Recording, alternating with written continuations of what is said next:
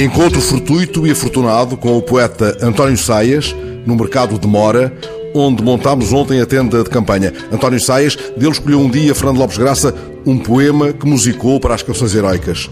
Saias só soube disso 30 anos depois. É este o poema. Das Oliveira, frutos redondos, colhê-los dói nas mãos, nos ombros.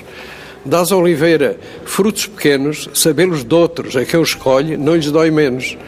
Das Oliveira, frutos amargos, das feridas fundas que vais fazendo nos dedos magros. O poema é isto. Lembra-se de quando escreveu esse poema? Este poema é da época revolucionária em que a gente sonhava coisas lindas, pá, maravilhosas, pá, e portanto é dessa época, 75, 76 ou coisa assim já. E o poema foi musicado porque eu depois eu pedi ao grupo coral de Queluz e eles mandaram-me a partitura. Portanto, o poema foi musicado por Fernando Lopes Graça em 8 de 8 de 78. O grupo coral de Queluz depois teve a gentileza, pá, e foi para mim uma alegria fabulosa.